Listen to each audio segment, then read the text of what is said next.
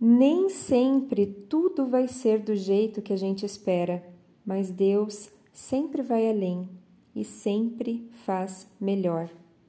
Essa foi a frase que eu me deparei hoje pela manhã.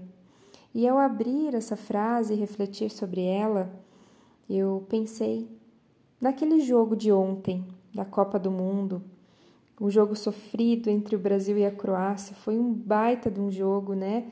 Ambos ali jogaram de uma forma surpreendente e nos deixaram assim bastante apreensivos e e no final, infelizmente, né, o Brasil perdeu. Mas vem aqui comigo agora e eu te convido para a gente fazer uma reflexão sobre isso. O que, que a perda nos ensina? Ganhar é super mais gostoso, né? Ganhar é tudo mais fácil. Ganhar e, e, e ver a vida se movimentando e dando certo é muito mais fácil. Mas o que, que o perder movimenta dentro da gente? Movimenta bastante humildade, movimenta tristeza, sim. A gente fica muitas vezes puto da cara com aquilo que aconteceu, a gente quer né, fugir, a gente quer bater, a gente quer brigar, ok. Mas no final, o que que isso acontece? Sabe, gente, eu tenho percebido que os desafios na vida da gente, eles nos levam além. Eles podem nos levar além, mas eles também podem é, nos remeter a uma sensação de fracasso de tristeza. Tá certo que existe esse período de luto que a gente tem que fazer, né? Poxa vida, perdi, mas isso vai trazer para você ao longo do tempo, e se você mudar a perspectiva daquilo que você está é, vivenciando, quando você muda essa perspectiva, você vai perceber que existe um porquê atrás de cada situação desafiadora. Tudo, tudo, tudo na nossa vida é aprendizado. Então, assim, sabe aquela parte nossa que quer que tudo seja perfeitinho, que quer que, que tudo seja fantasioso, alegre, feliz? Essa parte é a parte que não sabe ainda lidar com a vida real e se frustra. Eu ontem também assisti um apresentador esbaforido num vídeo que eu recebi pelo WhatsApp, muito, muito, muito bravo. E aí eu fiquei olhando e fiquei pensando, mas quem é esse apresentador? Quem foi esse apresentador? Que ele ainda não sabe lidar com as perdas, que ele, ainda ele não sabe lidar com os fracassos.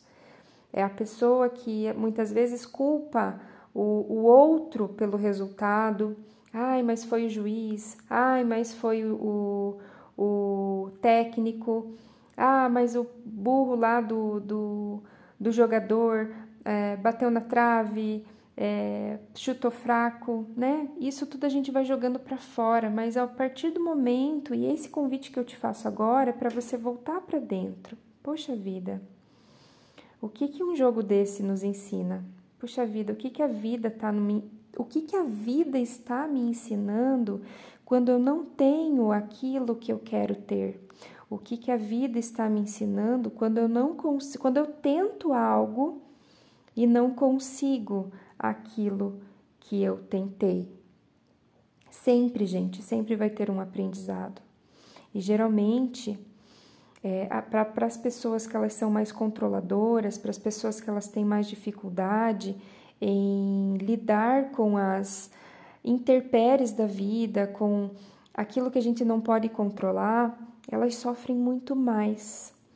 E, e, e, e, eu não vou dizer que eu não sou assim, é óbvio que eu sou, mas eu tenho aprendido ao longo da minha jornada, ao longo da minha caminhada, a buscar o caminho da paciência, da tranquilidade, da confiança de que nada acontece por acaso, de que a gente está exatamente no lugar aonde a gente deve estar, que as coisas na vida da gente não acontecem por nada. Existe uma sincronicidade muito grande do universo. Você nasceu na hora que você tinha que nascer, no momento que você tinha que nascer, no dia que você, te, te, que você nasceu, que você tinha que nascer. Você é, tem o nome que você precisava ter, você tem os pais que você precisava ter. Sabe?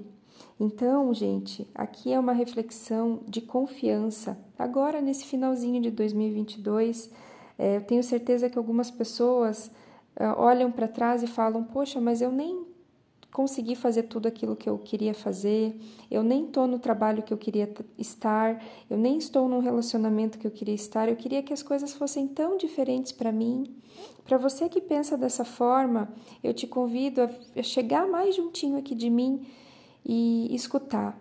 Confie, reveja, faça seus planos, perceba quem que você quer manter na tua vida, quem que você não quer. Perceba o que, que ainda faz sentido para você, o que, que não faz, e recalcule a rota. Isso a gente sempre pode fazer num final de ano e no início de ano. E aqui, para quem me acompanha já há mais tempo, em 2023 a gente vai ter uma energia, um número muito importante que é o número 7. E o 7 é o número da verdade. Então, tudo aquilo que não funciona para você vai vir à tona. E você vai se deparar com muitos desafios, mas se você tiver consciente de que, opa, pera lá, o que, que eu posso fazer para melhorar isso? Como pode melhorar isso? que se requer para que eu tenha a possibilidade de mudar essa parte da minha vida que ela está tão difícil de ser mudada. E para algumas pessoas, esse mudar é muito interno, porque vou colocar aqui entre parênteses. E se for um relacionamento que você esteja esperando agora nesse momento?